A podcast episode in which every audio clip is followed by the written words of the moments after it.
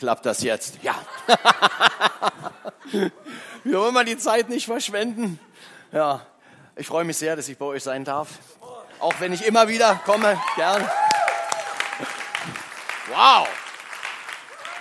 Hier kommt irgendwas rüber. Das ist cool. Ach, das, das liebe ich. Ähm, für die wenigen, die meine Lebensgeschichte noch nicht kennen, ähm, ich muss eins vorwegnehmen. Ähm, ich weiß, dass ich das nur einem zu verdanken, zu verdanken habe, wo ich jetzt stehe und was ich bin, dass ich in meine Berufung hineingekommen bin. Das habe ich echt Jesus zu verdanken. Und ähm, dem gebe ich auch ähm, mit dem, was ich hier erzähle, die Ehre. Nicht falsch verstehen, auch wenn ich mich manchmal anders anhöre. Aber hier drin, hier drin, da pocht ein Herz für Gott. Es ist wirklich so. Okay, ähm, wir machen das mal ganz einfach. Ich werde mal so ein paar Minuten was anlaufen lassen. Da kann sich jeder ein Bild machen, wo ich herkomme, was ich mal gemacht habe und so weiter. Seid ihr damit einverstanden? Ja? Okay. Und Spot an. Was Werte betrifft, Oliver Schalk hat davon nie viel gehalten. Im Gegenteil, als Punk hatte er sich der Anarchie verschrieben, dann wurde er Neonazi und es konnte ihm nicht brutal genug sein. Oliver Schalks Motto war im wahrsten Sinne des Wortes Randale, bis der Arzt kommt, zum Beispiel nach Fußballspielen. Er war ein echter Hooligan Heute ist er ein echter Heiliger.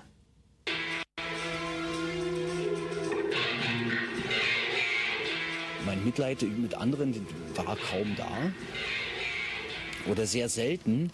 Und wenn es dann zur Auseinandersetzung kam, die jetzt nicht mehr so oft vielleicht jetzt stattfanden, dann wurden die aber äh, sehr intensiver. Und dann habe ich schon manche Menschen dann auch wirklich, also dann hatte ich schon mal, wenn ich nach Hause kam, an meinen Schuhen noch Fleischfetzen von Körperteilen von anderen Menschen dran. Dieser Mann hat die pure Gewalt gelebt. Oliver Schalk war Punk, Hooligan, Neonazi. Er wächst im Osten Berlins auf, damals noch DDR-Gebiet. Als Punk ist er gegen das Regime und macht sich lustig über Erich Honecker. Als Hooligan fiebert er regelmäßig der sogenannten dritten Halbzeit entgegen, um dort Randale zu machen. Und als Neonazi verkloppt er Ausländer.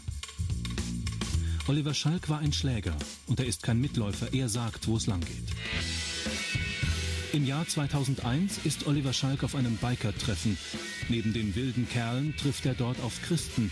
Er ist überrascht, hier auf fromme Leute zu treffen und ist von ihnen beeindruckt hier war eine, eine andere Freiheit. Hier habe ich so eine, so eine Liebe gespürt, die, die waren so offen, die hatten keine, und das ist interessant, die hatten keine Maske auf. So wie ich eine hatte. Und die hatten erstmal von sich ganz offen erzählt, wie ihre Beziehung ist zu Gott. Mit Gott kann man doch keine Beziehung haben, aber irgendwie habe ich sie, also das hat mich sehr interessiert. Die frommen Biker beten für ihn und schenken ihm eine Bibel. Doch die verschwindet erstmal eine ganze Weile im Bücherschrank.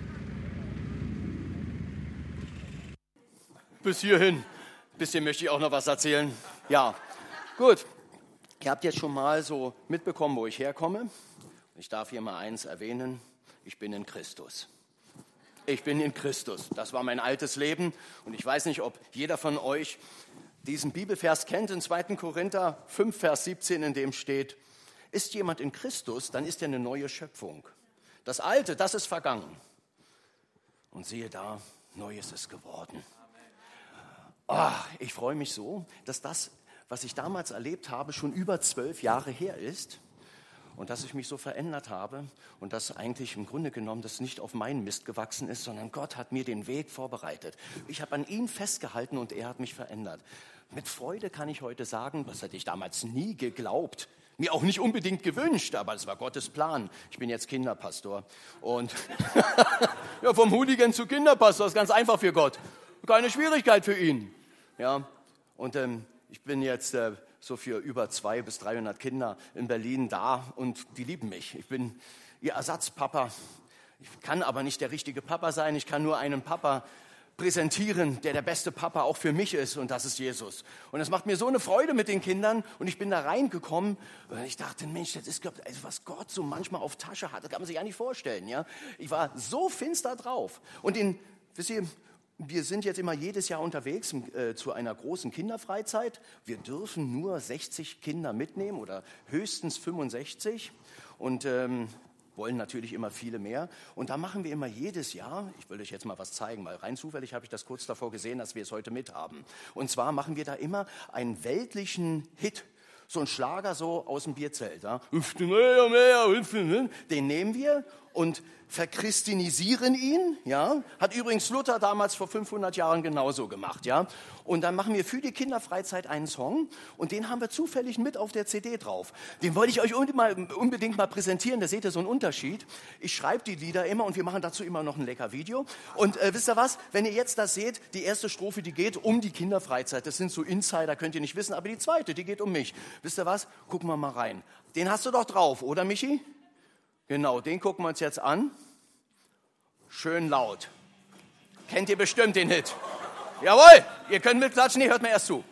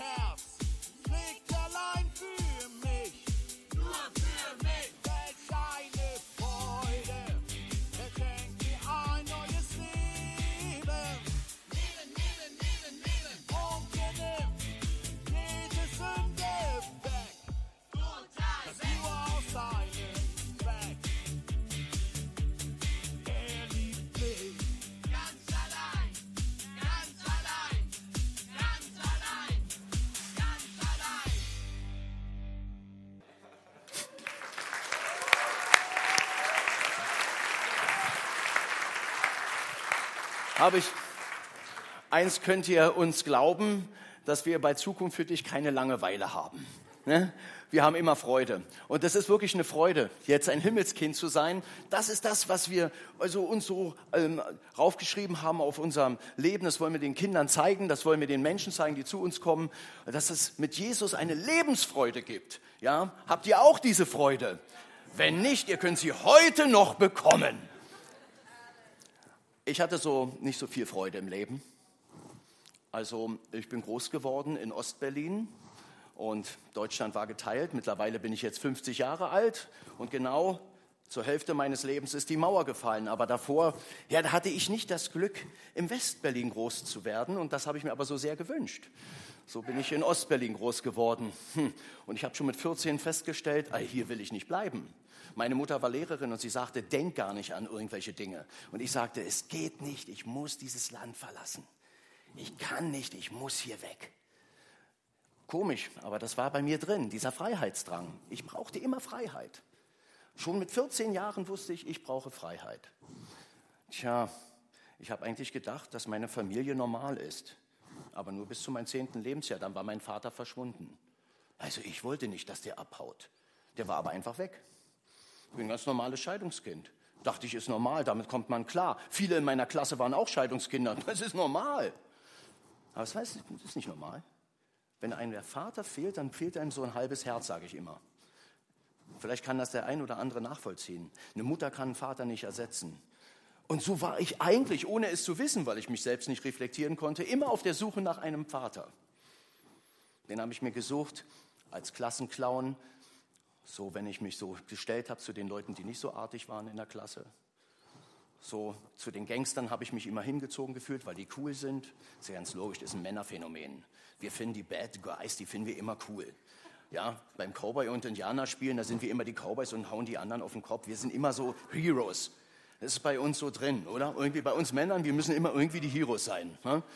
Ja, und manchmal, da erwischen wir uns selbst, selbst als Christ noch. Als Christ ist das so, da gucken wir uns einen Thriller an oder einen Krimi und sagen, hoffentlich wird der nicht erwischt. Der ist zwar echt mies, der Typ, der hat den Knast verdient, aber irgendwie ist doch clever. Wenn die Frau sagt, der gehört eingesperrt.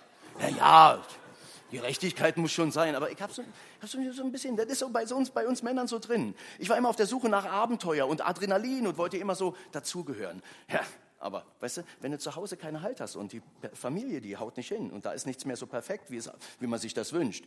Ja, also ich habe mir ja gewünscht, eine perfekte Familie. Ich werde es natürlich anders machen. Ich würde niemals meine, meine Frau verlassen und, und ein Kind alleine lassen. Das würde ich so wie mein Vater nie tun. Aber genau so bin ich geworden. Ich habe mir gewünscht, habe ich mir so vorgestellt, eine perfekte Familie sieht so aus. Ich komme nach Hause, bin so der Vater und mein Sohn sagt, hey Daddy, schön, dass du da bist. Ja, ich bin wieder da. Ein bisschen Hero-mäßig, oder? Na, oh, Daddy, hast du mir was mitgebracht? Ja, von der Jagd ein Hirsch. Na? Und die Mutter sagt, ein Hirsch, ein Hirsch, wie schön. Lass den uns gleich zerlegen. Wir haben alle so einen Kohldampf.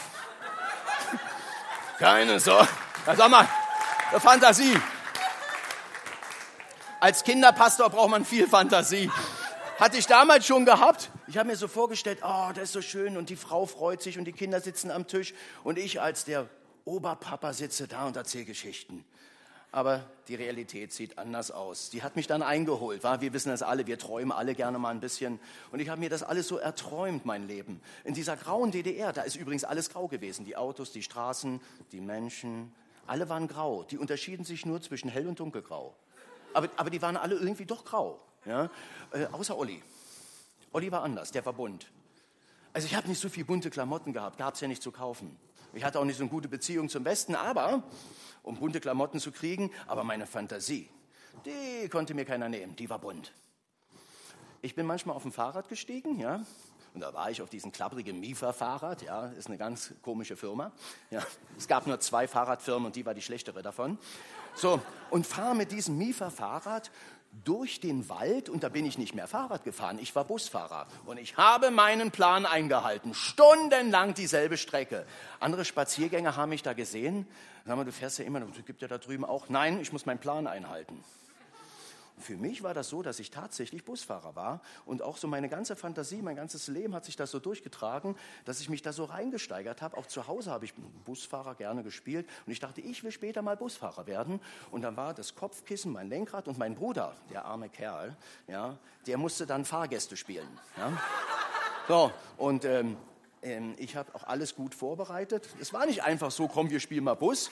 Ich habe wirklich einen kleinen Dachschaden gehabt. Bei mir waren dann noch Schilder, die musste ich vorher vorbereiten. Gespräch mit dem Busfahrer verboten während der Fahrt. Sitzplätze 79, Stehplätze 12. So, ich habe das alles so hingelegt, so Schilder und ein Armaturenbrett gemalt. Und dann sagte mein Bruder, man kann ich denn endlich mal, nein, du wirst warten, bis ich fertig bin und dann darfst du Passagier spielen. Und so, so war meine Fantasie. Und so bin ich so so übers Leben gekommen, will ich mal sagen. So habe ich mich so durchgeschlängelt mit dieser blühenden Fantasie.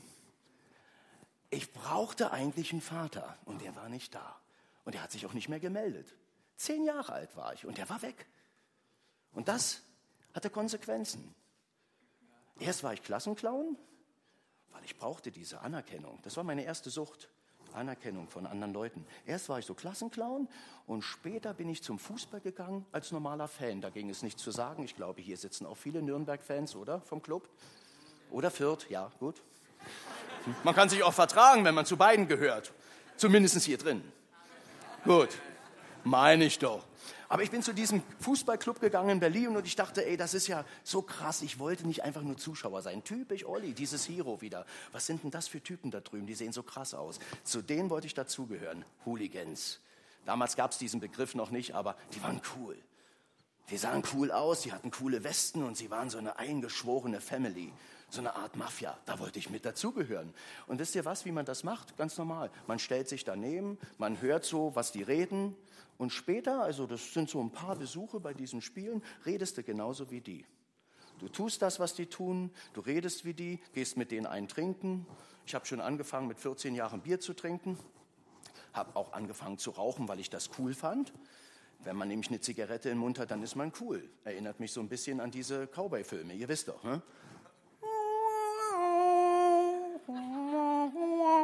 Oder? Sieht doch cool aus, oder? Man hört zurückdenken, wie bekloppt, ne? Ja, aber, aber ich fand es cool, wenn man hier eine Zigarette drin hat und, und dann wurde ich plötzlich abhängig. Ja, kam so schleichend, genau wie mit dem Bier.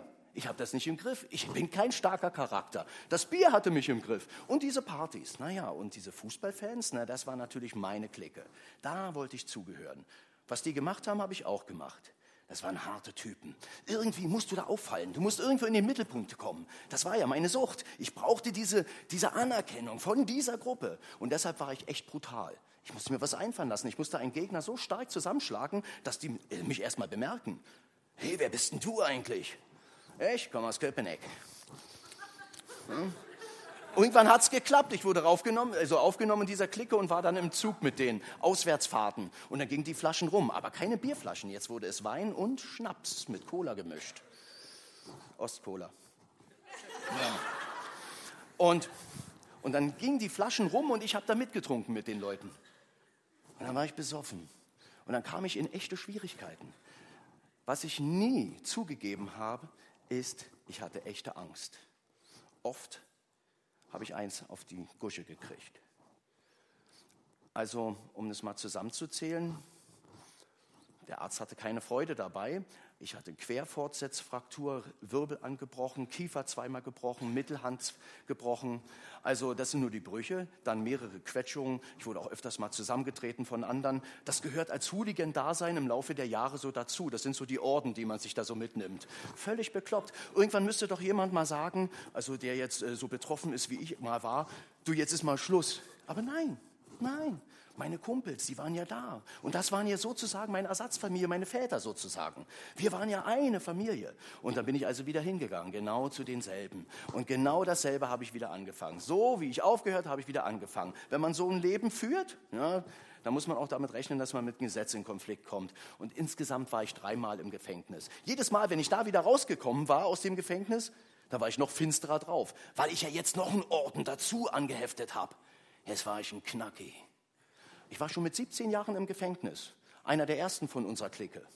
Heute sind wir alle 50 und wenn ich die alle so sehe, hört auf, ja, hört auf. Aber für mich war das damals ganz wichtig, die Anerkennung zu bekommen. Und im Knast, ui, ui, ui, in der DDR, das war krass. Auch als politischer Gefangener, was ich da war, oh, da habe ich die Härte gespürt. Wurde ich echt zusammengetreten, schon gleich als Begrüßung. Und ich hatte so ein bisschen Erfahrung mit Gewalt. Aber diese Gewalt da in diesen Gefängnissen, die hat mich wirklich verfinstert. Als ich da rausgekommen war, war ich ein ganz finsterer Typ.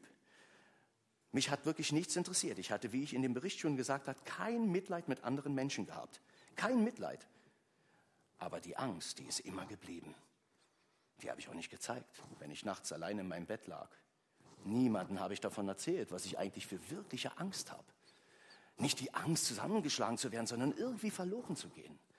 Hier war immer alles leer. Ich habe mir das aufgefüllt mit Suff, Zigaretten und Freunden und den ganzen Partykram. Aber abends war wieder so eine Leere reingekommen. Ich kann das immer so plastisch darstellen, das erzähle ich den Kindern immer so, wie eine Kaugummiblase, die zerplatzt und dann sind nur so Fetzen da übrig. So ist mein Herz gewesen. So durchlöchert, aufgerissen. Wisst ihr? So fühlte ich mich. Nachts alleine. Aber meine Maske, die habe ich morgens wieder aufgesetzt, da war ich der Coole. Ja, der Unterhalter. Übrigens, ich war ja dann zum späteren Zeitpunkt, war ich ja dann auch Kneipier.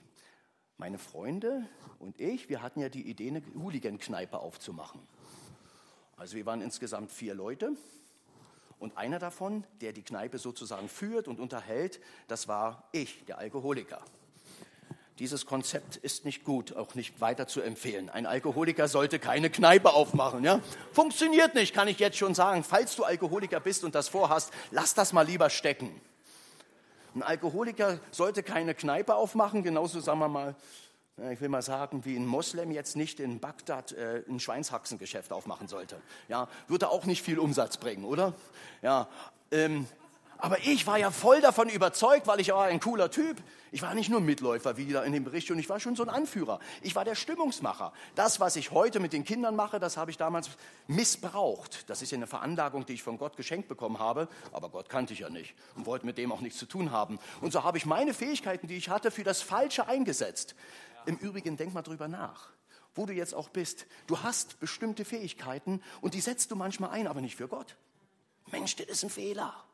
Wenn du sie für Gott einsetzt, dann kriegst du einen Segen und dann geht es dir im Leben auch gut. Nur mal so ein Tipp am Rande, by the way.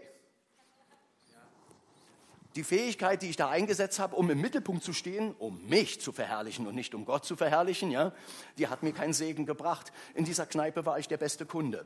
In einer Kneipe, ich weiß nicht, ob ihr euch da so auskennt, in jeder Kneipe, ob in Nürnberg oder in Berlin, ist es immer dasselbe. Du stehst hinterm Tresen und beobachtest die Leute bis zu einem bestimmten Punkt, du trinkst dann nochmal mit, stößt an gibt es immer dieselben Gesprächsthemen. Die Männer reden über Frauen und Fußball.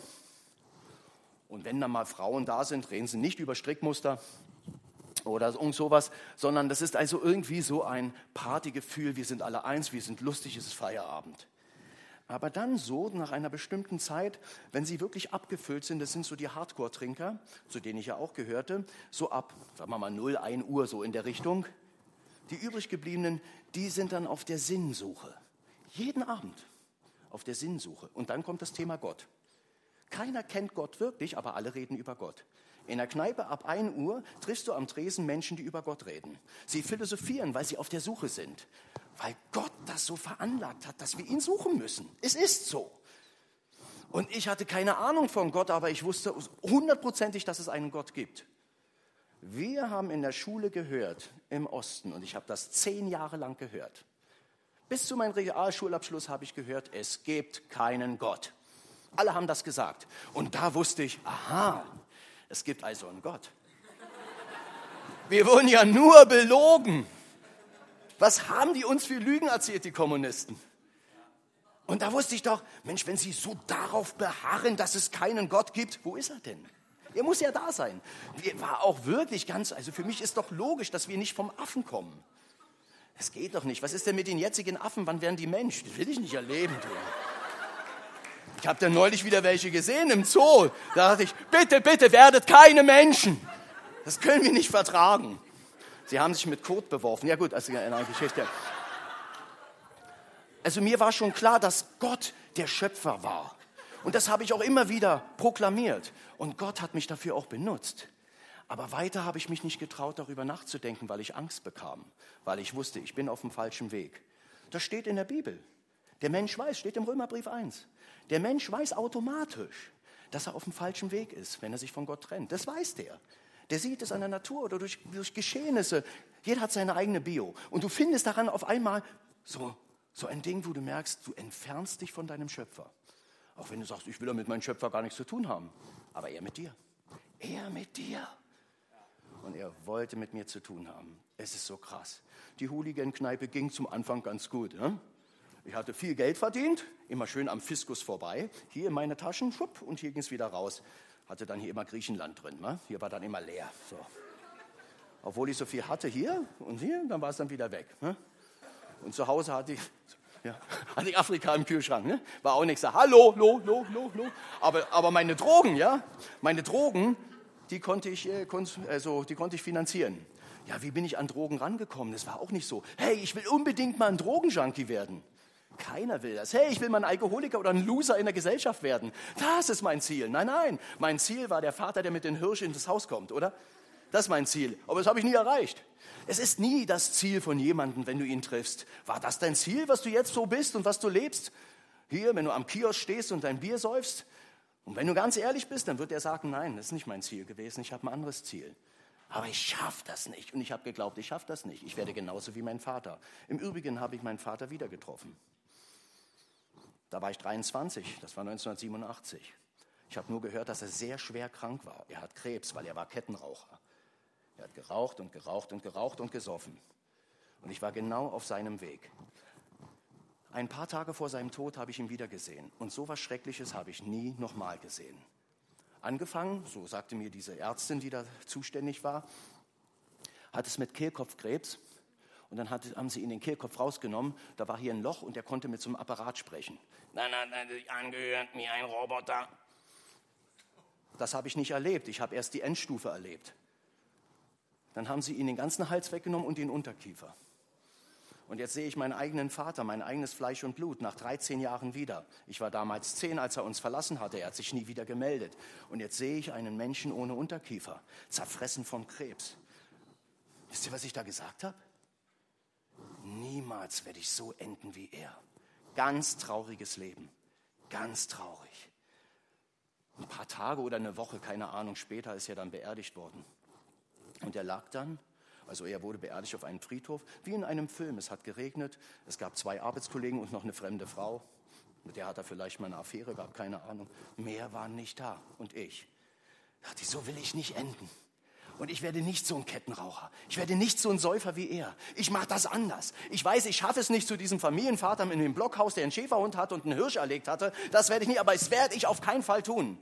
Aber wie oft nehmen wir Menschen uns etwas vor und dann kommt es von hinten und wir schaffen es doch nicht. Erwiesen ist aus eigener Kraft, ist nicht viel drin. Du kannst dich vielleicht disziplinieren im Leben, aber so, so richtig glücklich zu werden, da fehlt es an irgendetwas. Geben viele mir da recht. Ja, da fehlt etwas, so das Gewisse, wo du sagst, okay, ich kann mich zusammenreißen und ich quäle mich durchs Leben, erfülle auch ein paar Dinge, aber so richtig glücklich dabei bin ich nicht. Und so ging es mir. Ich habe es überhaupt nicht geschafft, obwohl ich das gesehen habe, wie man enden kann. Das Paradebeispiel meines eigenen Vaters hat mich nicht davon abgehalten, selber Alkoholiker und Kettenraucher zu werden. Genauso. Und in dieser Kneipe, da war es natürlich noch viel schlimmer, weil um mich herum nur Alkoholiker und Raucher waren. Und dann kam eben diese Kokain noch dazu. Das war auch nur erstmal ein Test, weil ich habe Partys organisiert, die mussten ja laufen. Und ehe ich mich versah, hatte die Droge mich im Griff. Ich bin kokainabhängig geworden. Sie hatte mich im Griff. Dabei habe ich immer noch gedacht, naja, so, so schlimm bin ich auch nicht. Ich nehme es ja nur am Wochenende. Bloß mein Wochenende fing manchmal schon Donnerstag an und endete am Dienstag. Für die, die rechnen können, wissen, da bleibt nicht viel Freizeit übrig. Ja, so ist es mein Leben gewesen. Ne? Die ganze Zeit hat sich das so hingezogen, immer weiter und immer schlimmer. Meine Kompagnons sind dann zu den Hells Angels gewechselt. Und da hat der eine sowieso von Anfang an eine Karriere, das war mein Freund. Der ist da, boom, der wurde zum Präsidenten von Berlin. Und die haben mich da mitgenommen. Zu so einem Rockertreffen, was ihr da vorhin im Bericht gesehen habt. Das war im Jahre 2001. Ich habe mich einladen lassen und bin da. Jetzt wird's lustig. Ich fühlte mich nicht so wohl, ich habe morgen schon angefangen zu trinken. Sobald ich aufgestanden bin, hatte ich erst mal ein Bier, um klarzukommen, in meiner Hand. Meine Hände waren immer irgendwie in Bewegung und hatten was anzufassen. Kennt ihr das? Hier eine Zigarette, da ein Bier. Oder ihr habt immer irgendetwas, was euch beschützen muss. Und hier war mein Bier und hier meine Zigarette. Ich saß auf so einer Bierzeltgarnitur und habe mir die Szenerie angeguckt. Es war im Süden Brandenburgs ein großes Rockertreffen von den Hells Angels, aber andere Gruppen waren auch da. 5000 an der Zahl. 5000 verschiedene Rocker. Und ich dachte, es ist ja wie bei uns bei den Hooligans oder den Neonazis. Ist eigentlich genau dasselbe. Sie sind alle irgendwie kaputt. Ich meine, intelligent genug war ich schon, das zu sehen. Ja, meine, ihr Gott, den Sie so anbeten, ist ein Motorrad und dieser Kult und diese nackten Frauen, die da auf der Bühne tanzen. Bei, bei uns war es Fußball und, und Hierarchie und, und, und Stolz sein auf die Stadt. Und wir verteidigen ja, wir verteidigen ja unsere Stadt. Ne? Als Hooligan verteidigst du ja deine Stadt. Ja, und die Stadt weiß davon gar nichts, dass du jetzt gerade mal wieder im Knast sitzt. Ja? ja, die Stadt sagt, ja. Und ich denke, wir verteidigen ja unsere Stadt. Ja, bekloppt, also wirklich bekloppt. Jedenfalls sitze ich da und gucke mir die ganze Szenerie an und da ist etwas Krasses passiert. So morgens um elf laufen drei Typen an mir vorbei, die genauso aussahen wie die anderen. Äußerlich, äußerlich. Aber ein bestimmtes Merkmal ist mir gleich aufgefallen, die waren anders. Erstmal, die waren alle drei nüchtern, total nüchtern. Und irgendwie eine andere Ausstrahlung hatten die, versteht ihr? Der eine sagte zum anderen ungefähr sowas wie, ey, ich freue mich für deine Familie. Du bist echt ein wahrer Bruder. Lass dich mal umarmen.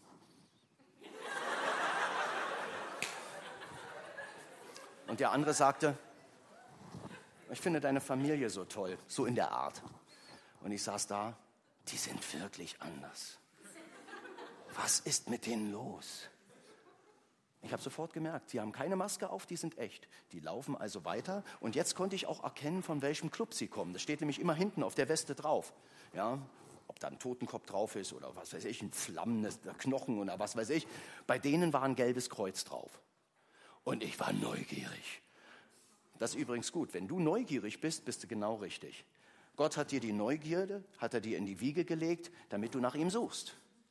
Und ich war von Kindheit an immer neugierig. Oh, so gut, ich bin Gott so dankbar, dass ich so neugierig bin. Ich bin also hinterhergerannt und wollte wissen, von welchem Club die da kommen.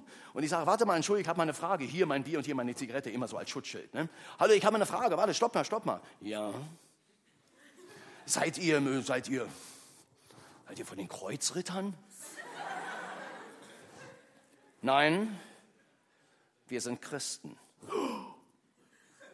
Ihr seid Christen? Das hat mich schockiert. Und denen hat das ganz schön schockiert, dass ich so schockiert war.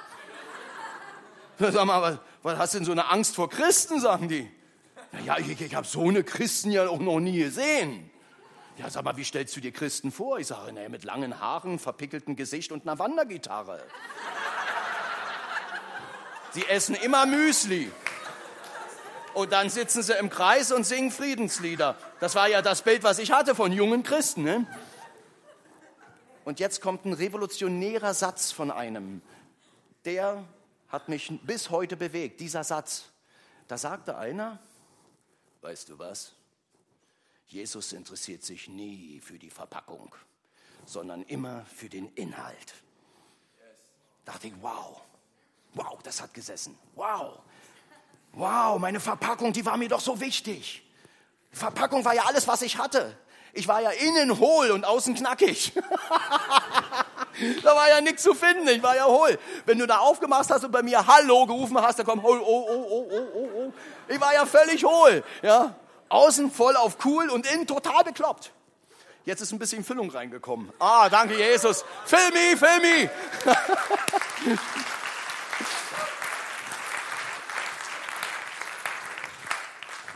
Heute noch ist es so, das bestätigen Mitarbeiterinnen und Mitarbeiter, dass ich mich sehr für die Verpackung interessiere. Weil alles, was ich versäumt habe in meiner Kindheit zu einer DDR-Zeit, ja, ich bin ja dann eine Woche vor Maueröffnung nach dem Westen gekommen, das war ja super. ja, kann ich jetzt alles nachholen, was ich damals nicht gekriegt habe ich esse gerne Ü-Eier, ja, außen bunt, innen Quatsch drin, aber ich, ich mag das, ich mag das. Und ich lasse mich auch von Markenprodukten echt verleiten, da könnt ihr sie fragen. Das ist heute noch so, ja, aber leider falle ich darauf rein, dass eine echte Schweppes von einer billig Schweppes von Lidl, dass sie gar nicht unterscheiden kann. Ja, ich sage immer, ich riech das schon. Und habe genau die falsche rausgeholt, alles klar. Ja, und da lachen sie. Aber der Mensch lässt sich echt verblenden von der äußeren Verpackung. Gebt ihr mir da recht, Michi? Gibt's mir recht, ne? Konsti? Ist es nicht so? Wir sind doch alle davon nicht frei. Wir lassen uns dann oft verblenden von dem Äußerlichen und merken doch man zum Schluss oder ziemlich spät, oh, ganz schön hohl. Die Verpackung sah ganz gut aus, aber da war ja gar keine Power hinter. So war mein Leben. So war ich. Und das war ein revolutionärer Satz. Die haben mich eingeladen, diese Rocker, in ihr Zelt. Und ihr Zelt war mir schon von Anfang an aufgefallen. Es war ein großes gelbes Zelt, ungefähr, sagen wir, zur Hälfte des Raums bis hier zum Tisch. Ein riesengroßes Zelt. Das ist aufgefallen, weil die anderen, die waren klein und hässlich und schwarz mit Totenköpfen und was weiß ich. Aber das gelbe Zelt, wenn man da reinfährt, wenn in dieser äh, Szene da, dann siehst du gleich dieses gelbe Zelt. Was ist denn das da? Das ist irgendwie, was soll denn das? Das passt ja gar nicht hierher. Und da waren die beheimatet, die ganzen Christen. Und die haben mich eingeladen, komm einfach mit, es gibt nur eine Regel, du kannst bei uns rein, nur ohne Zigaretten und ohne Alkohol. Das hab ich mir gedacht, sei. Ja, ohne Suff und ohne Zigaretten, ne? wieder. Ja, dann kann ich leider nicht mitkommen. Ja, kannst du vielleicht für 20 Minuten davon mal loslassen? Ups, erwischt. Ja, klar kann ich. Ich kann ja immer, habe ich ja immer gesagt, ne? Habe ich immer gesagt, ich kann, ich will bloß nicht. Ich kann sofort aufhören mit dem Saufen, aber ich will ja eigentlich ja nicht. Ich kann mit dem Rauchen sofort aufhören, aber ich will ja nicht. Die Wahrheit ist, ich konnte wirklich nicht, weil ich süchtig war. Aber das war peinlich für mich. Ich sage, ja natürlich, ich packe das mal weg. Ich bin schon neugierig. Die Neugier war stärker. Und dann haben die gesagt, komm einfach mit rein. Ich sage, wie ist es bei euch? Und so, ja, ganz kurz, wir haben so Regeln. Wir alle trinken keinen Alkohol. Was, die ganzen Männer? Nee, wir trinken keinen Alkohol, das machen wir einfach so, weil wir es für richtig halten. Das gibt es doch gar nicht. Auch nicht zur Sportschau? Nee, auch nicht zur Sportschau, gar nicht. Sagen, wie macht ihr das bloß? Seid ihr irgendwie hier und so? Ja, wir sind verrückt von der Welt in die neue. Ja? Krass, konnte ich gar nicht verstehen. Außerdem, sagt ein anderer, sind wir alle hier verheiratet. Ach, das geht doch nicht. Geht, geht. Aber ihr seht ja nicht so aus. Ja, wir sehen nicht so aus, das ist mir die Verpackung. Ja, ja, Verpackung und Inhalt, alles klar. Jedenfalls stand ich da drin und war wirklich in einer anderen Welt. Und zwar haben dort die Männer den Frauen den Tee eingegossen und äh, die Kekspackungen von Aldi verteilt. Da haben sich die Männer drum gekümmert. Das habe ich vorher noch nie gesehen, schon gar nicht bei Rockern. Versteht ihr? Na, mein Schatz, geht's dir gut? Das hörst du nicht bei Rockern. Die sagen, Frau, komm. Ja, so läuft es da ab. Ja, und da war alles andersrum. Jedenfalls, da in diesem Zelt, da waren so viele Kinder. So viele Kinder hat man ja überhaupt noch nicht gesehen auf einen Haufen in diesem Zelt. Ich konnte damals keine Kinder leihen. Das hat ja auch einen Grund. Ich habe ja selbst ein Kind in die Welt gesetzt, um was ich mich nicht gekümmert habe. Ganz like mein Vater. Ne? Genau so habe ich ja gelebt. Ne? Ich war ja genau auf dem. Deswegen habe ich immer, wenn ich Kinder gesehen habe, ein schlechtes Gewissen gehabt und konnte mit Kindern auch nicht umgehen. Außerdem waren Kinder immer laut. Aber diese Kinder in dem Zelt, die waren anders. Die waren ultra freundlich hardcore-freundlich. Die kamen und der eine sagte, guten Tag, ich heiße Ruben. Ja, sag mal, von welchem Stern kommst du denn? Welcher böse Vater hat dir denn diesen seltsamen Namen gegeben? Und dann kam der nächste Junge und sagte, ich heiße Simeon. So, seid ihr, seid ihr Geschwister? Ja, wir, da, die, der, der. Boah, wie viel seid ihr denn? Na, wir sind sieben. Und da sage ich zu dem Vater, das ist doch asozial. Und da sagt der Vater, für uns nicht, das ist ein großer Segen und wir wollen noch mehr. Eine andere Welt. Eine andere Welt. Du stehst plötzlich in einer anderen Welt und kriegst einen Spiegel vorgesetzt. Im Grunde genommen waren da diese Väter, die hätten alle einen Hirsch transportieren. Versteht ihr, was ich meine? Ich war auf der Suche nach solchen Vätern. Selber wollte ich einer von denen sein, aber das konnte ich nicht zugeben. Ich hatte ja immer noch die Hooligan-Maske auf. Und so stand ich so zitternd da. Das haben die alle gemerkt. Die haben gemerkt, was mit mir los ist. Christen merken es. Man merkt es einfach. Ich war völlig fertig. Ich setze mich hin und jetzt haben die auf einmal ihre Geschichten erzählt. Und der eine, der sagte, ich war mal ein Bankräuber. Und im Gefängnis kam Jesus. So, vorsichtig angefragt, wie sah er denn aus? Genau kann ich es dir, genau nicht beschreiben, aber er kam, als ich die Bibel bekommen habe von unserem Bibliothekar, unserem Gefängnisbibliothekar. Da habe ich gelesen und dann kam Jesus. Er kam in meine Zelle und hat mein Leben verändert.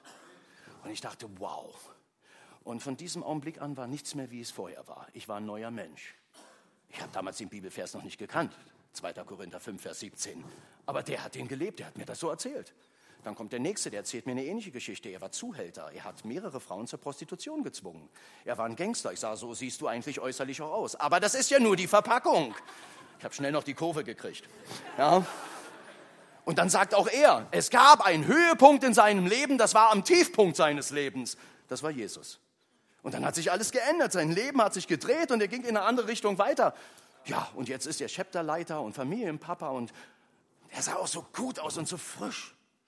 Und ich fühlte mich so zerrunzt und zerranzt. Ja, so fühlt man sich. Wenn man als Nicht-Christ unter Christen lebt, fühlt man sich zerranzt. Und jetzt ging's los. Ich dachte, ich muss hier irgendwie weg. So geht es Menschen. Fliehen, immer abhauen. Das war meine Masche. Schnell weg, Probleme aus dem Weg gehen, einfach sagen, wischwasch, wischwasch weg, habe ich nicht gehört. Ja, habe ich nicht gehört, weißt du, dir geht mich gar nichts an. Und dann wie ein kleines Kind unter der Bettdecke ausheulen. Ne? Und dann wieder einsam und Angst haben. Ja, das war meine Masche. Aber ich natürlich nie jemandem zugegeben. Jetzt in diesem Zelt war so ein ausgedienter DDR-Wohnwagen, so ein olles Ei. Ja? Und das nannten sie ihre Küche. Und in dieser Küche, da hat jemand gewerkelt. Ich habe eins gesehen, das ist ein Riese denn er hat sich so gekrümmt. Ich sah nur die Schatten, die Silhouette. Und ich dachte, dieser Typ, der da drin ist, der ist wirklich groß. Das ist also der Koch da. Was macht er die ganze Zeit? Euch kenne ich ja schon. Die Kinder waren da und die waren so nett und freundlich. Also war eigentlich eine tolle Atmosphäre, aber ich fühlte mich so unwohl. Und dann fragte ich noch den einen, und wer ist der, der Typ da in eurer Küche? Ah, ja, ja, das ist Jens, äh, unser Präsident. Was? Euer Präsident? ist in der Küche und kocht für euch? Hast du sowas schon mal gehört? Muss bei den Hells Angels mal fragen. So, die Eier sind fertig. Wie wolltet ihr denn hier haben? Oh, Entschuldigung, die sind zu hart geworden. Äh, aua! Also, ein Präsident kocht doch nicht für die anderen. Bei den Christen ist natürlich wieder alles andersrum. Ich war neugierig auf den Präsidenten, den wollte ich sehen. Und tatsächlich, auf einmal geht sie auf, diese Küchentür. Und da baut er sich auf. Boah! Ein Typ mit einer Glatze, so ein Bart, voll tätowiert, guckt nur mich an. Sagen wir mal, du bist jetzt ich, ja? So ungefähr war die Entfernung, ja? Stell dir mal vor, du bist jetzt Olli. Die Tür geht auf. Hey du! Wer bist denn du? Und dann hatte mein Name plötzlich ein paar Ls mehr. Ol, ol, ol, ol, ol, ol, ol, ol, ol. Olli! Olli, ich habe ein Geschenk für dich. Oh ja, hat ein Geschenk für mich. Mann, der sah aus. Der kennt mich doch gar nicht. Ich sage, wie, was, was? Ein Geschenk. Und ich sage, oh, was ist Tatsache? Irgendwas hat er versteckt hinter seinem Rücken. Die eine Hand auf mich gezeigt und mit der anderen hat er was versteckt. Und dann holte er es hervor. Ein silbernes Tablett mit einem dampfenden Pflaumenkuchen drauf. Und dann sagte er, Olli, den habe ich frisch für dich gebacken. Guten Appetit. Leute, Mensch, auf diesem Tablett, da hätte eine Kalaschnikow drauf sein müssen, so wie der aussah. Und der backt für mich einen Pflaumenkuchen. Ich habe ich hab mir ja gar nicht getraut zu sagen, dass ich Pflaumenkuchen nicht ausstehen kann. Habe ich mir gar nicht getraut. Hätte ich das gesagt, bin ich mir im Boden versunken. Ja? Pflaumenkuchen, ich, jeder weiß Pflaumen, äh, ja. Nun sitze ich da und esse mit ihm Pflaumenkuchen.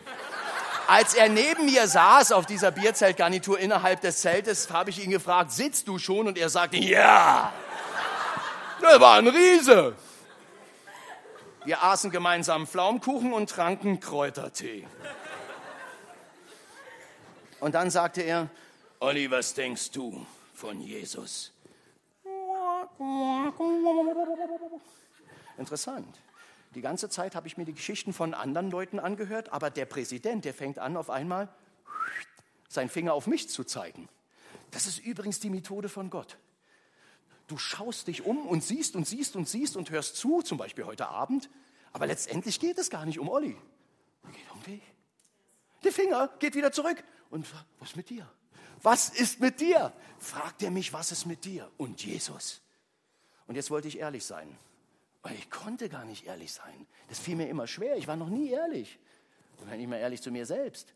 Und ich habe gesagt, das, was ich weiß, ist Folgendes. Jesus ist von den Römern gekreuzigt worden. Das ist wahr. Oh, da habe ich mich schon richtig wohl gefühlt. Aber Olli, ich habe eine Neuigkeit für dich. Er lebt!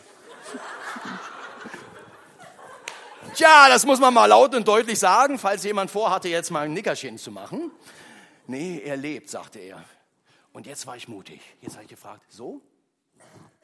Wo lebt er denn? Und dann sagte er, schau mir mal in die Augen.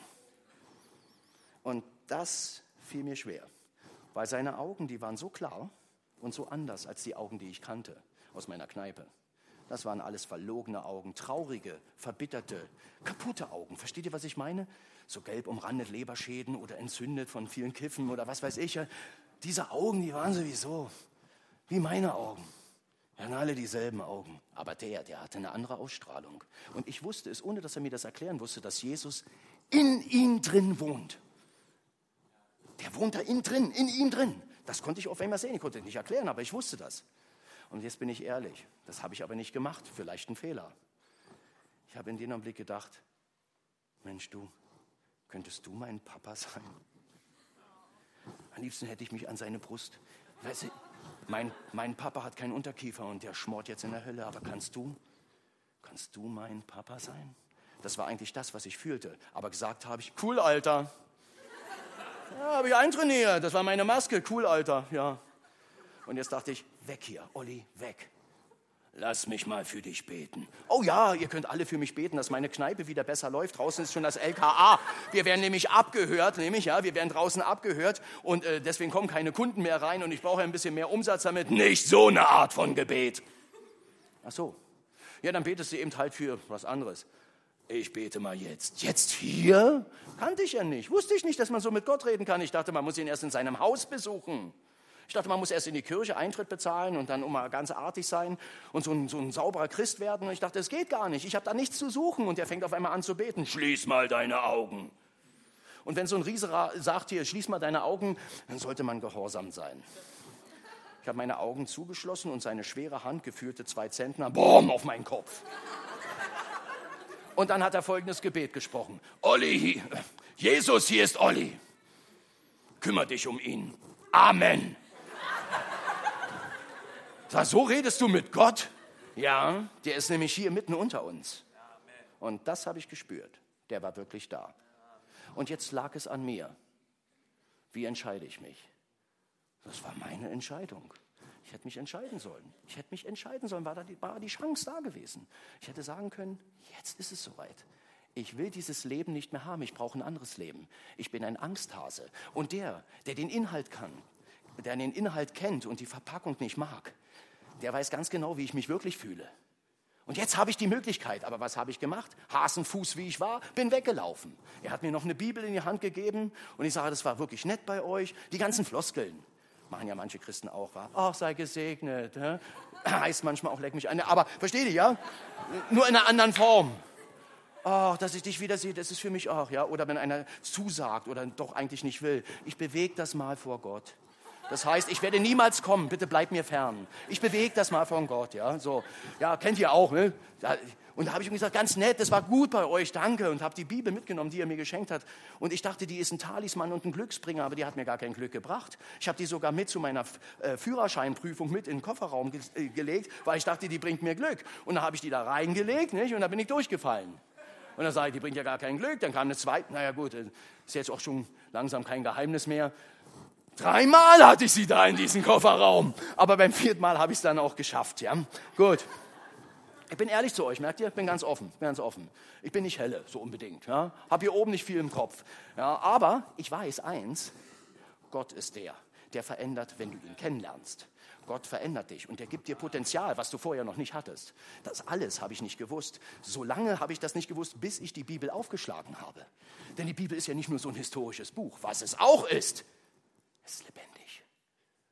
Anderthalb Jahre nach der Begegnung mit dem Rocker fand ich mich wieder auf einer Kur. Die habe ich mir selbst erschwindelt in Bad. Ich bin da hingegangen, weil ich, ich musste dahin, sonst hätte ich keine Krankenkassenbezüge mehr bekommen. Und da war ich auf mein Zimmer und hatte sämtliche Dinge, die mich ablenken sollten. Unter anderem auch die Bibel. Jetzt hatte ich Zeit von meiner Kneipenfreunden mal ein bisschen weiter weg. Ich war immer noch drogen- und alkoholabhängig, total kaputt. Aber ich habe jetzt die Bibel mal aufgeschlagen. Ich konnte bis dahin, es ist wirklich wahr, kein Buch richtig lesen. Ich konnte mich nicht konzentrieren. Aber bei der Bibel war das anders, weil ich habe sie nicht nur gelesen, sondern ich habe suchend gelesen. Wenn du suchst, dann findest du auch. Das ist ein Prinzip von Gott. Wer mich sucht, von dem lasse ich mich finden. Das war die Stelle, die ich gelesen habe. Wer mich sucht, von dem lasse ich mich finden. Und ich dachte, wow, was Jesus hier sagt, das ist krass. Wer Jesus überhaupt ist, ein Mann ohne Haken, der alles hingegeben hat, alles. Ich dachte, gibt's doch nicht. Irgendwo muss doch da oben mal einen Fehler gemacht haben. Der hat keine Fehler gemacht. Aus meiner Sicht hat er nur Fehler gemacht. Aber ich habe gedacht, so eine Liebe, das kann gar kein Mensch haben. Es muss Gott sein. Und als ich die Evangelien durchgeblättert habe, war ich tief berührt. Und jetzt dachte ich, du musst ihn suchen. Wer mich sucht, von dem lasse ich mich finden, steht in der Bibel. Und Jesus sagt, such mich. Wenn du anklopfst, dann öffne ich dir. Wer mich sucht, von dem lasse ich mich finden. Und ich bin losgegangen. Der 21. November 2002, gegen 13 Uhr, ein verregneter Donnerstag, das war mein Tag. Ich habe mir den nicht weiter ausgesucht. Ich wusste, heute ist der Tag. Ich war damals in Bad Gandersheim in dieser Kurklinik, keine Ahnung von dieser Stadt, obwohl ich sie schon kannte, die ganzen Straßen. Ich habe gesagt, heute werde ich Gott suchen. Ich laufe aus diesem Klinikum raus Ich habe gesagt, Gott, wenn es dich wirklich gibt, dann möchte ich dich jetzt finden. Ich laufe über so eine Straße, in eine ganz andere Richtung, die ich noch nie eingeschlagen habe, über so einen Steg, ging darüber, ein Wald war da, lauter Buchen standen da. Es war kein Weg mehr, es war so ein Berg, der ging hoch und ich dachte, Jesus, ich werde jetzt so lange hier hochlaufen, bis ich eine Begegnung mit dir habe. Und ich will dir was sagen. Das ist typisch Olli. Ich werde das auch für mich behalten. Wenn wir uns hier im Wald treffen, werde ich das für mich behalten und nicht den anderen sagen. Ich laufe weiter, auf einmal kommen mir Offenbarungen, wenn Jesus jetzt wirklich kommt. Als Mensch hier vor mir steht, kann ich das überhaupt verkraften? Und vor allem, wie sieht er aus? Hat er lange Haare? und einen Schlafanzug und dann schwebt er durch die Bäume und sagt, hallo Olli. Ich laufe weiter diesen Berg hoch und dachte, Jesus, ich werde so lange laufen, bis ich eine Begegnung mit dir habe. Ich wusste nicht, wo ich da war. Ich hatte keine Ahnung. Ich laufe immer weiter. Jesus, ich möchte dir begegnen. Ich möchte, weil ich dich brauche. Ich brauche dich, aber ich weiß nicht, wie ich zu dir kommen kann. Und ich fühle mich auch so schmutzig. Jesus kam nicht, aber ich dachte, er kommt jeden Augenblick. Oben auf diesem Berg angekommen, ist da ein Parkplatz, ein großes Schild. Bibelschule. Ey Gott, du bist so krass. Du baust für mich eine Bibelschule hierhin. Eine ganze Bibelschule. Ich muss mich mal kneifen. Wenn man sich selbst kneift, wird man nicht wach. Schon mal mitgekriegt? Kannst du kneifen, wie du willst. Ich sage, das gibt's doch gar nicht. Ich stehe auf diesem Parkplatz einer Bibelschule. Diesen Begriff kannte ich ja noch nicht, habe ich ja noch nie gehört, komme ja aus dem Osten. Bibelschule kannte ich nicht. Und ich dachte, das ist so krass. Und jetzt hatte ich ein bisschen Schiss. Wann kommt Jesus? Wann kommt Jesus aus der Bibelschule raus? so ungefähr. Ja, und ich war völlig fertig. Und was muss ich machen? Wie so ein Magnet gehe ich an so ein Kästchen am Eingang. Und da war noch ein Flyer drin, auf dem stand vom Minus zum Plus. Du kannst heute noch Christ werden. Okay, dachte ich, das wird von Gott sein und ich lese und ich lese. Was ich dachte, dass das nur für mich gedruckt wurde. Dieses Traktat. Dabei ist es ja einfach für mich nur ein Flyer gewesen. Aber das war ja eine Auflage von 70 oder 700 Millionen in allen Sprachen der Welt. Aber ich dachte, es ist nur für mich. Gott kann Massenproduktion vom Stapel lassen und trotzdem jeden Einzelnen tief im Herzen erreichen. So was kann nur Gott und ich lese und denke, das ist für mich, das ist für mich. Was hier steht, das ist für mich. Und ich gehe diesen Berg auf der anderen Seite wieder runter und ein Bibelschüler, der sieht mich. Der war im ersten Schuljahr. Das ist einer von diesen Bibelschülern, die sagen, Theologie ist richtig und wichtig. Aber ich will die Apostelgeschichte erleben. Ich will Menschen zu dir führen. Und als er wieder seine Bücher irgendwie abgegeben hat, da oben, da sieht er mich durch dieses runde Fenster. Und dann spricht Gott zu dem Bibelschüler aus dem ersten Schuljahr und sagt, sieh mal darunter. Und dann guckt der Bibelschüler runter. Geh runter und spreche ihn an. So ist Gott. Er gibt Aufträge, ja geradezu Liebesbefehle. Nur wir müssen darauf reagieren. Und der Bibelschüler sagte, nö. Der Typ, der sieht mir zu gefährlich aus. Hier behangen wie so ein Weihnachtsbaum überall mit Ketten und was toten Köpfen. Verstehst du, der ist doch nicht ans Knusper. Und Gott wäre nicht Gott, wenn er mit seiner Liebe drängt. Er drängt nicht und pusht. Wisst ihr, was er macht? Er zieht. Pushen tun Menschen, aber Gott zieht mit seiner Liebe. Gott drücken, äh, Menschen drücken, aber Gott drückt nicht und pusht nicht. Er zieht mit seiner Liebe dich her. Und so hat er diesen Bibelschüler das zweite Mal beauftragt. Geh runter und sprich den Typen da an. Zum Glück war der Junge gehorsam der rannte mir nach, ein Menschen, den ich noch nie im Leben zuvor begegnet bin. Der sah ganz anders aus, als ich mir das vorstellte. Er rannte und rannte, ja, und dann tippt er mich an. Ein völlig fremder Typ. Ich auf Seite 7, total fertig. Ja. tipp, tipp, tipp. Und er sagt, suchst du jemanden? Das war eine Frage. Auch hier hatte ich die Möglichkeit zu entscheiden. Soll ich so wie immer antworten? Er macht doch mal vom Acker, Alter. Ich bin der Coole aus dem Osten, verstehst du? Ich habe eine Hooligan-Kneipe, ich bin Anführer. Oder soll ich ehrlich sein und sagen, ja, ich suche Jesus. Ich wollte gerade ehrlich antworten, aber da hat er mir schon geholfen. Und er sagte, ich glaube, du suchst Gott. Wisst ihr, wer dieser junge Mann war? Wisst ihr das? Die meisten oder einige wissen das. Jörg.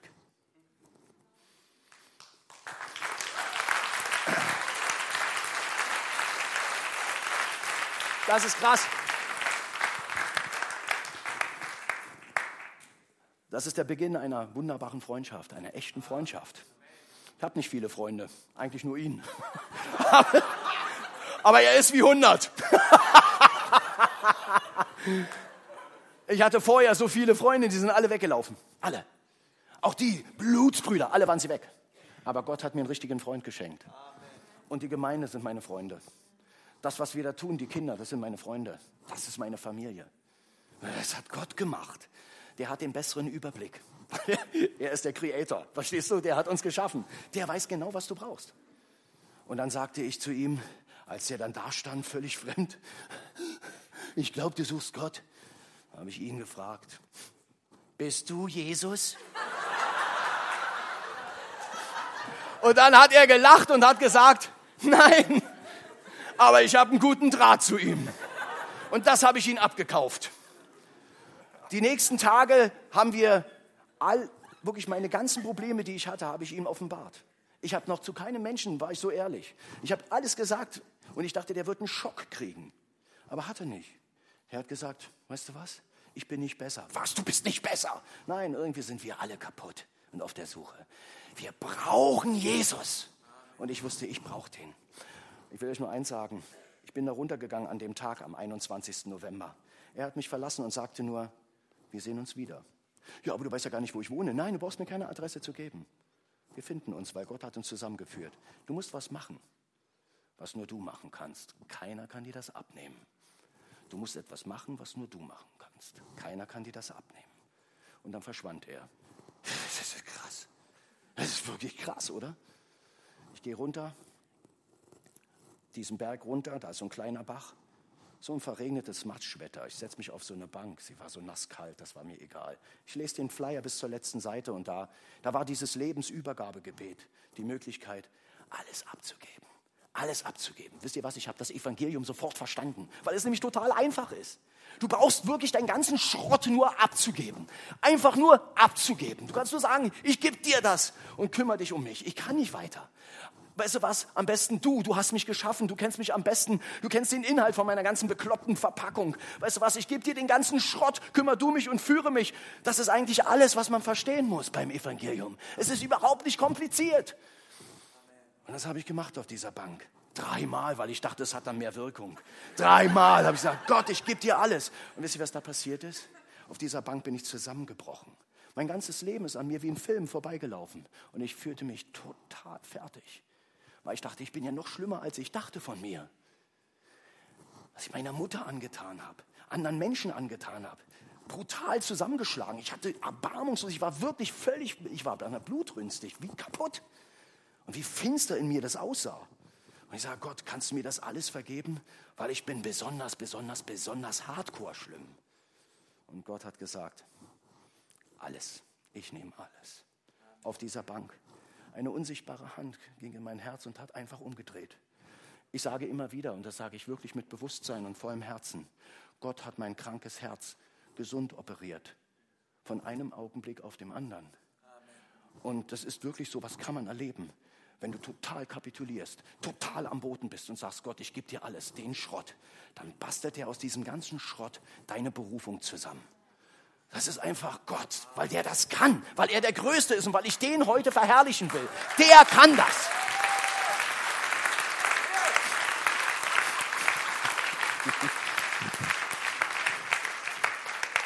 Die nachfolgenden Sendungen verschieben sich. Nein, also, ich habe mich da ein bisschen reingeredet, aber ist ja nicht schlimm, oder? Nee, okay, äh, wir kommen jetzt langsam zum Ende, weil, die Geschichte ist nämlich die.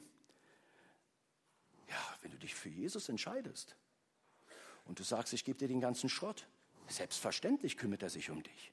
Ich war immer noch drogen- und alkoholabhängig, total kaputt, auf dieser Bank. Aber als ich dann Jörg getroffen habe, und er hat sich garantiert, der hat mich getroffen, der hat mich gefunden, das war für ihn überhaupt gar kein Problem, weil Gott hat uns zusammengeführt. Und wir waren jeden Tag zusammen und haben alle Fragen, die ich hatte, durch die Bibel beantworten können, weil nämlich Gott das Wort ist. Sein Wort ist die Bibel. Und da steht drin, ich mache frei. Ich mache dich nicht trocken, was die Welt dir erzählt. Und du brauchst dich nicht anstrengen. Wisst ihr, am Anfang habe ich von so viel Anstrengung geredet. Anstrengen, anstrengen und kämpfen und Krampf und Krampf. Das brauchst du nicht. Wenn du sagst, ich bin nichts und du bist alles, sagt er, so will ich dich haben, mein Lieber. Weil ich kenne dich am besten. Lass mich mal Schritt für Schritt in deinem Leben operieren. Und das hat er getan. Ich wusste, ich muss frei sein vom Drogen, von Alkohol, von Perversion.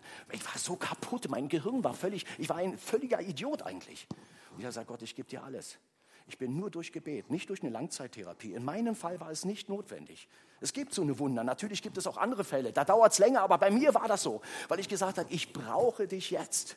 Ich will frei sein von diesen ganzen Dingen. Ich habe erkannt, dass es mich kaputt macht. Es schnürt mich ein. Meine allererste Abhängigkeit, die Sucht nach Anerkennung, die gebe ich jetzt dir, weil ich jetzt dich groß machen will.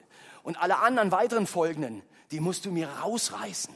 Reiß die raus aus meinem Leben. Ich brauche das. Nur durch Gebet bin ich frei geworden. Bis zum heutigen Tag nicht einmal rückfällig. Halleluja. Halleluja. Und das war Gott. Sagen wir mal.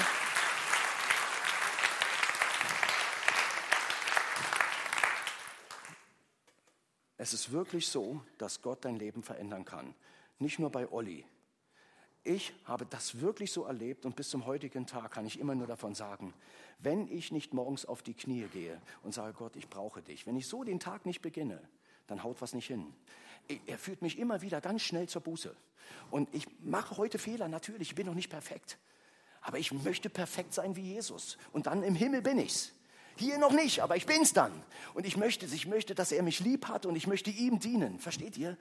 Das ist die Abhängigkeit, die ich für mich brauche. Und wenn du erkannt hast heute Abend, ich brauche das auch. Ich habe das schon mal so mit den Lippen schon mal bekannt. Aber so richtig, so richtig toll habe ich das noch nicht umgesetzt. Das war wirklich nicht vom Herzen. Oder damals war ich noch Feuer und Flamme, aber dann kamen Umstände in meinem Leben, die waren auf einmal viel wichtiger als Gott. Und dann habe ich mich leiten lassen von den Umständen und die haben mich weggezogen von der Realität. Und jetzt bin ich genau wieder da, wo ich nicht sein wollte. Dann ist dieser Abend für dich. Und darauf kannst du reagieren. Ich möchte dir heute Abend sagen, es ist nicht zu spät weil Jesus heute verändern möchte. Heute kannst du darauf reagieren und sagen, Gott, ich fange neu an. Wir machen auf Reset, löschen alles, was war und fangen neu an. Das kann keiner außer Gott. Der kann das. Aber der braucht dazu so ein demütiges Herz. So ein Herz, was erkennt, ich bekenne, ich erkenne, dass ich kaputt bin, dass ich falsche Wege gelaufen sind, bin. Und jetzt bekenne ich das und ich will das jetzt umsetzen. Ich gebe dir den ganzen Schrott am Kreuz. Wer das heute möchte, und ich bitte euch jetzt einfach mal die Augen zu schließen, der kann darauf reagieren. Ich bete mal, ja. Jesus, danke, dass du hier mitten unter uns bist. Wir sehen dich nicht als Mensch, aber du bist trotzdem da. Weil wir dich spüren können, durch deinen Geist gehst du durch die Reihen. Und ich bete, Jesus, dass du diesen Abend nutzt, die einzelnen Herzen anzurühren. Ich bete, Jesus, dass deine unsichtbare Hand in jedes Herz hineinkommt, in jedes kaputte, kranke Herz. Auch da, wo, wo Herzen sind, die, die überhaupt noch nicht von dir gewusst haben, heute Abend hier sind und sagen, ach, das, das trifft nicht für mich zu, wo du dann sagst, Gott, wo du zu ihm sagst, nein, es geht um dich. Ich will dich haben. Ich will dein Herz erobern, weil ich etwas Gutes, etwas Kraftvolles und Wertvolles aus deinem Leben machen möchte. Und wenn du jemand bist, der weggelaufen ist, dann sagt Gott heute Abend zu dir, komm zurück in meine Arme. Komm zurück, denn ich bin noch der Erschaffer, der Creator.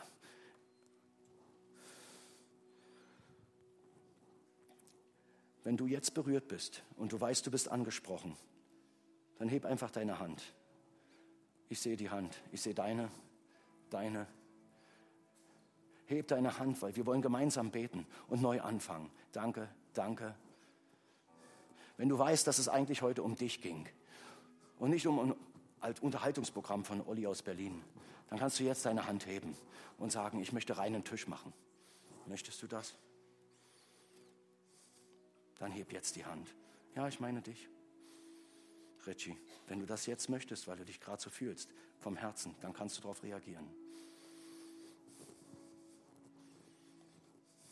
Heb deine Hand hoch zum Zeichen, dass du mutig sagst, Gott, du siehst mich, weil du durch die Verpackung schaust. Lass sie weit oben, die Hand. Das ist keine Manipulation, das muss wirklich von freiem Willen, aus freiem Herzen kommen. Es kommt noch eine Hand hinzu.